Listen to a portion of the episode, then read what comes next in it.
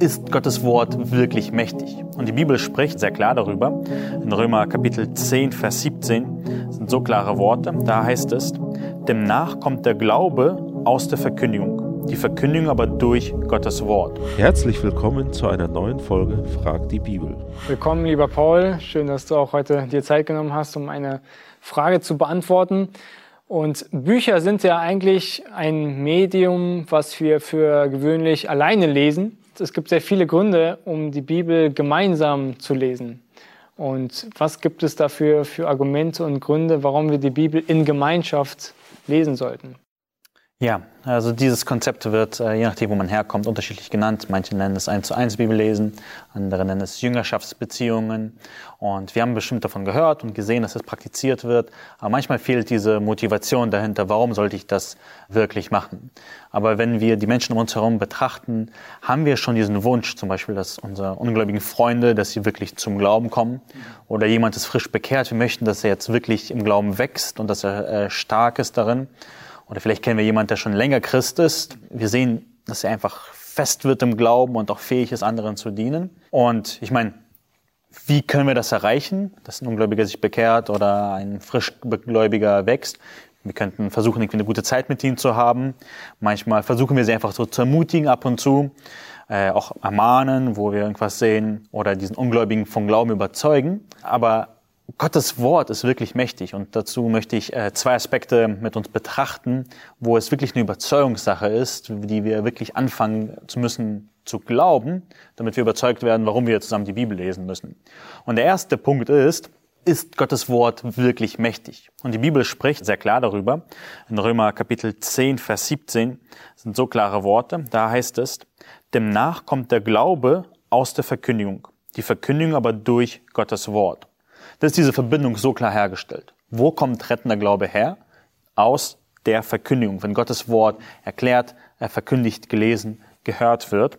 Und hier wird es erwähnt, die Verkündigung aber durch Gottes Wort. Gottes Wort ist mächtig genug, um Menschen aus ihrem Unglauben zu retten. Glaube kommt, wenn wir hören. Argumente können schön und gut sein, Beziehungen sind notwendig, aber der Glaube ist etwas, was Gott schenkt, wenn sein Wort gehört wird und er diesen rettenden äh, Glauben schenkt. Also was wir brauchen, ist nicht mehr Argumente gegen Evolution, obwohl es gut ist, sich damit zu beschäftigen. Was wir in diesen Beziehungen brauchen, ist, dass wir wirklich uns hinsetzen und mit zusammen äh, die Bibel lesen. Und es funktioniert wirklich. Die Menschen sind interessiert daran, was in Gottes Wort drin steht.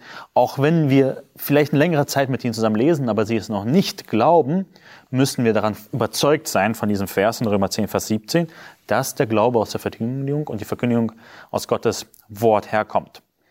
Und dann ist noch ein zweiter Aspekt sehr wichtig. Äh, sind wir davon überzeugt, dass die Bibel allgenugsam ist? Das ist zu unterscheiden von allgenügsam. Allgenügsam bedeutet so viel, äh, ich komme mit wenig hinaus. Allgenugsam das heißt so viel, sie ist genug für alles. Wir brauchen nichts anderes, um in der Heiligung zu wachsen. Es gibt natürlich viele andere Sachen, die wir verwenden könnten und äh, die uns Gott geschenkt hat, aber die Bibel reicht wirklich aus.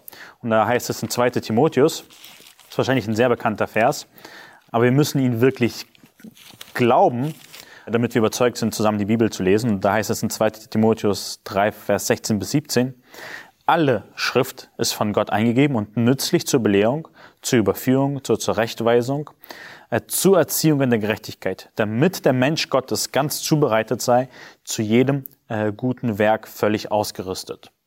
Und hier ist es so interessant zu beobachten, wer ist der Autor? So klar, alle Schrift ist von Gott eingegeben. Die ganze Bibel ist von diesem allein weisen Gott geschrieben. Das sind nicht äh, Studien, die den aktuellen Stand der Wissenschaft darstellen, sondern es ist der Gott, der alles weiß und alles kennt, äh, uns aufgeschrieben hat. Äh, und es ist nützlich. Also ist, die Bibel ist wirklich nützlich. Sie ist nicht ein Buch, das veraltet ist, sondern sie ist nützlich für heute. Wofür? Zur Belehrung, zur Überführung, zur Zurechtweisung, zur Erziehung in der Gerechtigkeit. Und dann ist es Vers 17 so interessant. Zu welchem Zweck? Also diese Belehrung, Überführung, Zurechtweisung, Erziehung ist, damit der Mensch Gottes ganz zubereitet sei. Also wenn du diesen fünf äh, Christen, der fünf Jahre im Glauben ist, vor Augen hast, dann braucht er Gottes Wort, das Verständnis davon. Nicht mal, mal einfach ein paar Methoden, ein paar Ideen, wie man gut dienen könnte und ab und zu eine Ermutigung. Er braucht das Verständnis von Gottes Wort. Und da heißt es ja auch, damit der Mensch Gottes ganz zubereitet sei, zu jedem guten Werk völlig ausgerüstet. Also das ist die vollkommene, grundlegende und nötige äh, Ausrüstung, die ein Christ haben sollte.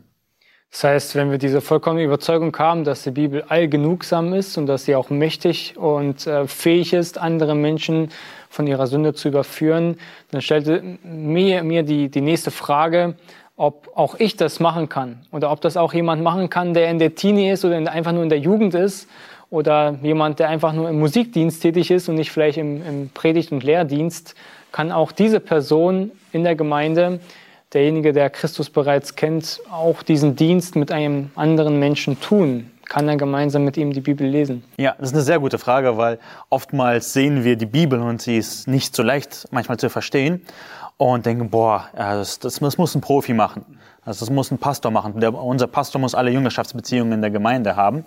Aber es ist total interessant, ähm, dass äh, wenn Paulus uns auffordert, einen ganz anderen Blick hat, äh, zum Beispiel in Kolosser 3, Vers 16, heißt es, wo er über das Leben in der Gemeinde spricht, sagt er, lasst das Wort des Christus reichlich wohnen, äh, in euch wohnen aller Weisheit. Lehrt und ermahnt einander, singt mit Psalmen und Lobgesängen, mit geistlichen Liedern dem Herrn lieblich in eurem Herzen. Äh, Paulus ermutigt uns und sagt, lasst das Wort reichlich in euch wohnen. Es sind nicht nur die äh, Einzelne, die das Wort reichlich in uns wohnen lassen, ein Befehl an uns alle. Wir müssen das, die Bibel, dass sie viel und reichlich bei uns äh, ist, dass sie wirklich bei uns wohnt, nicht nur zum Gast ist, sondern eine Wohnung bei uns hat, dass wir uns äh, darum kümmern. Und dann heißt es, lehrt und ermahnt einander.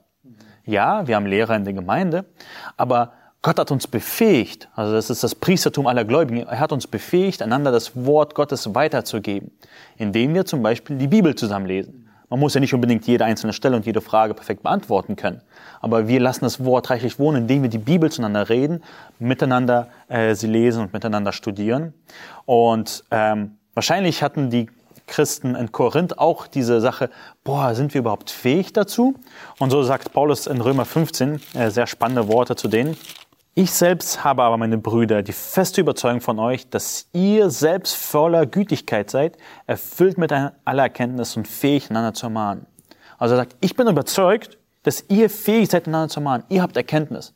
Der Heilige Geist wohnt in euch. Ihr könnt einander ermutigen und ermahnen. Ihr habt Gottes Wort und ihr könnt das wirklich tun. Und wie kannst du damit anfangen? Es ist wirklich nicht schwer. Du kannst heute damit beginnen. Wenn das nächste Mal dich mit deinem Freund triffst, stellst du einfach diese einfache Frage, wollen wir zusammen lesen? Lass uns ein halbes Kapitel zusammen lesen. Und das nächste Mal beim nächsten Treffen noch einmal und noch einmal. Und es ist so ermutigend, zusammen die Bibel zu lesen und zu sehen, wie der andere einfach geistlich wächst. Ja, vielen Dank für die Antwort.